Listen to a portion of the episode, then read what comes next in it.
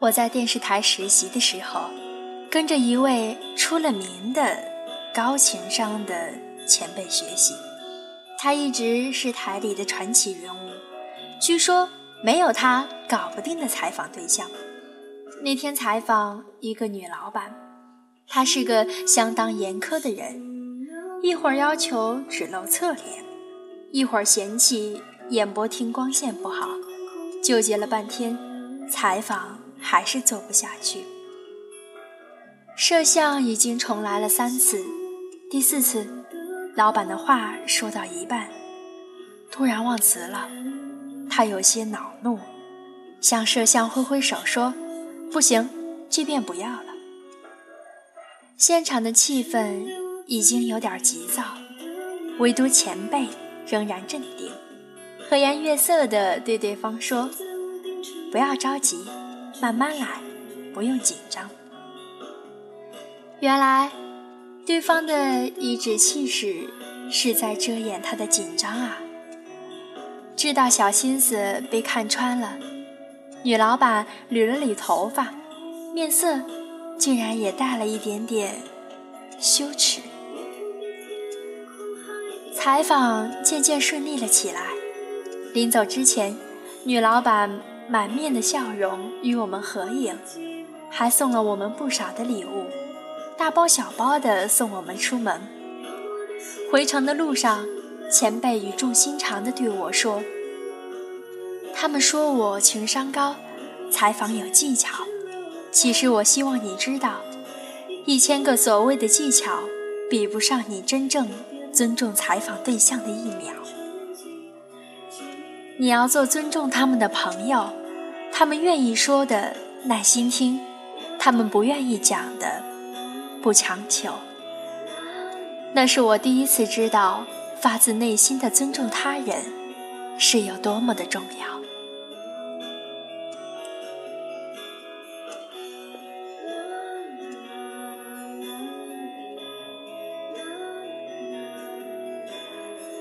在心理学里说，所谓的高情商。首先需要你有同理心。什么是同理心呢？就是站在别人的角度，体察他的所思所想，并根据他的情绪做出合理的反应以及判断。蔡康永曾经讲过一个故事：小时候，他到一个富贵家人吃饭，餐桌上他第一次吃到鱼翅，忍不住拉着妈妈问：“这是什么呀？”怎么这么好吃？女主人微微笑道：“这是粉丝，喜欢就多吃点哦。”长大成名后，蔡康永又去了许多的饭局。他发现，主人们总是喜欢夸耀食材之罕有，价格之昂贵，以此呢作为炫耀自己财富身份的契机。走过了千山万水的蔡康永。在那个时刻，才明白小时候餐桌上那个萍水相逢的女主人的温柔用心。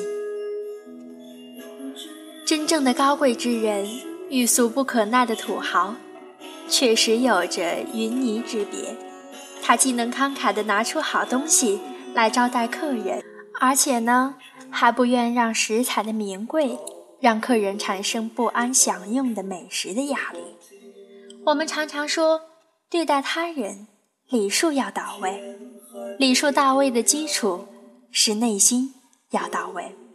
亲爱的，你觉得呢？